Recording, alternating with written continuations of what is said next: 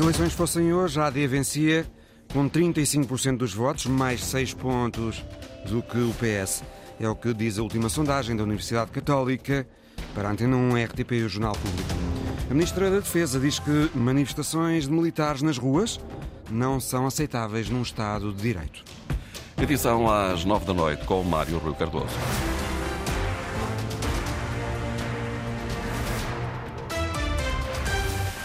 15 dias das eleições, a Aliança Democrática é a força que recolhe a maior parte das intenções de voto. O último estudo da Universidade Católica para a Antena 1 RTP e o Jornal Público, feito esta semana, entre segunda e quarta-feira, dá AD à frente, com 35%, mais 6 pontos do que o Partido Socialista. O inquérito, João Alexandre, também indica a possibilidade de uma maioria à direita sem necessidade do apoio do Chega. Com uma subida de 3 pontos percentuais em relação à última sondagem, a AD de Escola tem agora 6 pontos de vantagem em relação ao PS. 35% para a coligação que junta PSD, CDS e PPM, 29% para os socialistas, que sobem apenas um ponto e que vem agora mais distante a possibilidade de uma maioria à esquerda, enquanto que à direita começa a ganhar forma a possibilidade de uma maioria sem o apoio do partido liderado por André Ventura. Juntas, AD, Iniciativa Liberal, que obtém 6% dos votos e com possibilidade de se manter como quarta força política, alcançam 41% da votação, enquanto que à esquerda a soma dos votos de PS, Bloco de Esquerda, CDU e Livre se fixa nos 38 e já fora da margem de erro do estudo, que indica ainda que o Chega se mantém como a terceira força política, mas em queda em relação à última sondagem, de 19 para 17%. Como quinto partido mais votado, mas muito próximo dos liberais, mantém-se o Bloco de Esquerda, que desce um ponto percentual para os 4% seguido do LIVRE, que se mantém com 3% e com possibilidade de ultrapassar a CDU, que não sobe dos 2% registados no estudo do início de fevereiro. Quanto ao PAN, mantém os números do estudo mais recente, apenas 1% das intenções de voto. A sondagem aponta ainda que o Chega é o partido com maior capacidade para reter o eleitorado que votou no partido nas eleições de há dois anos e que há mais indecisos entre o eleitorado que votou à esquerda do que entre o eleitorado que votou à direita nas legislativas de 2022. A sondagem também diz que Luís Montenegro é o preferido de 46% dos inquiridos para ser o primeiro-ministro, mais 12 pontos que Pedro Nuno Santos. Agora, a habitual ficha técnica da sondagem. O inquérito foi realizado pelo Centro de Estudos e Sondagens de Opinião da Universidade Católica Portuguesa entre os dias 19 e 21 de fevereiro. Os inquiridos foram selecionados aleatoriamente a partir de uma lista de números de telemóvel, também ela gerada de forma aleatória. Foram obtidas 1.284 respostas válidas, que foram depois ponderadas de acordo com a distribuição da população por sexo, escalões etários e região, com base nos dados do recenseamento eleitoral. A taxa de resposta foi de 39%, a margem de erro é de 2,7%, o nível de confiança é de 95%. Ouvimos também Raul Vaz, analista de política nacional da Antena 1, com o comentário a esta sondagem que volta por AD na frente e agora com uma vantagem ainda maior de 6 pontos. Este estudo indica que a estratégia de Luís Montenegro está a ser vencedora até agora, em, em função deste estudo de opinião. Uh, aliás, é mobilizador para a estratégia da AD, porque, uh, como, como foi dito, uh, a soma entre a AD e a Iniciativa Liberal, que é a assunção afirmada de uma possível coligação pós-eleitoral entre a AD e o Iniciativa Liberal, dá 41% não estamos na maioria absoluta, mas estamos na margem da maioria absoluta. Isto tem outra leitura, ou seja, o Chega, que é o tal elefante vivo, muito vivo, aliás, na sala, perde alguma, alguma, alguma respiração neste estudo de opinião. E o Partido Socialista, é evidente que há aqui uma clara, uma clara ideia de que haverá uma maioria absoluta uh, à direita e não haverá uma maioria, uma maioria absoluta à esquerda, o que, obviamente, troca as voltas à estratégia recentemente enunciada por Pedro Nuno Santos. Comentário de Raul Vaz, a mais recente sondagem da Universidade Católica para Antena 1, RTP e o Jornal Público.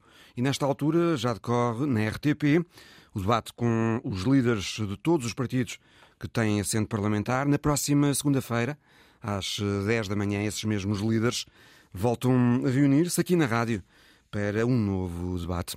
A Ministra da Defesa diz que a hipótese de uma manifestação de militares nas ruas não é aceitável num Estado de direito democrático.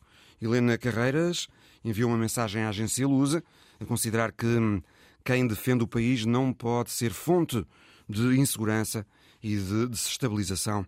Depois dos protestos de polícias e GNRs por um subsídio de risco igual ao da Polícia Judiciária, também várias associações das Forças Armadas vieram admitir a possibilidade de se manifestarem nas ruas.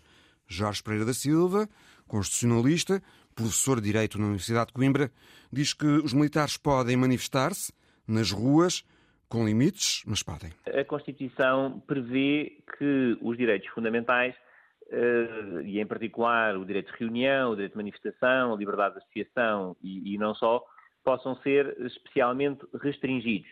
Eh, isso é o que, o que resulta do artigo 270 da, da Constituição, eh, nos termos da lei. Portanto, há uma remissão da Constituição para a lei e essa lei é fundamentalmente a lei de defesa nacional. Também o Estatuto dos Militares das Forças Armadas, mas é sobretudo a lei de defesa nacional, que restringe o direito de reunião, não elimina, desde que os militares não estejam fardados, não estendem qualquer símbolo nacional, podem participar em manifestações. Sem armas e sem uniformes, os militares das Forças Armadas também podem sair à rua a manifestar-se à leitura do constitucionalista Jorge Pereira da Silva. Amanhã vai haver, vai haver uma manifestação nacional contra o racismo em pelo menos oito cidades. Joana Carvalho Reis. Pedem ações concretas para combater o racismo em Portugal e exigem que os partidos políticos assumam um compromisso. Isto é um momento crucial para fazer muito mais do que cercas sanitárias ou, ou linhas vermelhas, fazerem com que Portugal seja um, um país plural e um país que inclui. José Rui Rosário é ativista da Quilombo, a plataforma de intervenção antirracista. Lembra que os discursos de ódio estão a aumentar em todo o mundo. Em Portugal, por exemplo, no início do mês, houve uma manifestação anti-islão organizada pela extrema-direita. Por isso, mais de 60 organizações juntaram-se e este sábado, véspera do arranque oficial da campanha para as legislativas, saem à rua sem ligações a partidos. É uma posição política, sem dúvida, mas não é uma posição partidária. José Rui Rosário considera que o assunto está fora da agenda política há muito tempo. Principalmente dos partidos que pertencem ao tal arco da governação, existe uma total inoperância em relação às políticas antirracistas. E por isso, defende o ativista da Quilombo, é preciso votar contra o racismo. Era importante que neste ciclo eleitoral as pessoas que não se coadunam com ideias racistas, xenófobas e fascistas tomem uma posição. Para já são oito as cidades que se juntam à manifestação. Eu acredito que outras localidades também marcarão a sua presença ou farão algo que, de uma forma simbólica, também mostrem que também elas votam contra o racismo e a xenofobia. Lisboa, Porto, Coimbra, Braga, Guimarães, Viseu e ainda Porto Alegre e Faro são as cidades que já têm confirmado este protesto antirracista amanhã à tarde. A partida inaugural da 23ª jornada da Primeira Liga de Futebol é o Aroca Famalicão. O jogo chegou ao intervalo com os da casa a vencerem Horácio Antunes. Uma vantagem de 2-1, apesar do Famalicão ter entrado melhor na partida e logo a criar a primeira oportunidade aos 4 minutos por Lacou de cabeça para uma grande defesa de Arrua Barrena e aos 12 Cádiz a receber bem a bola da esquerda de Sorriso, a entrar na grande área e a rematar para o golo. Cádiz, o capitão dos famalicenses, voltou a ameaçar com nova defesa do guarda-redes uruguaio. Um domínio de quase 30 minutos da equipa de Famalicão, com o Aroca até aí a não conseguir criar qualquer perigo junto da baliza de Luís Júnior, até que surgiu a jogada de contra-ataque dos aroquenses, com o Morrica a colocar a bola em Silá e o guineense a rematar para o empate. O Aroca acreditou e equilibrou e já em cima do intervalo uma, bola, uma boa jogada da equipa da dupla espanhola Jason para Morrica e o golo da vantagem com que o Aroca chega ao intervalo então a vencer o Famalicão por duas bolas a uma. Porter hum, Horácio Antunes com as informações do Aroca Famalicão a partida inaugural da 23ª jornada.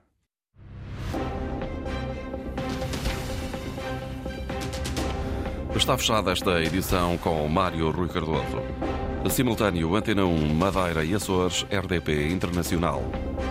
Informação em permanência em notícias.rtp.pt.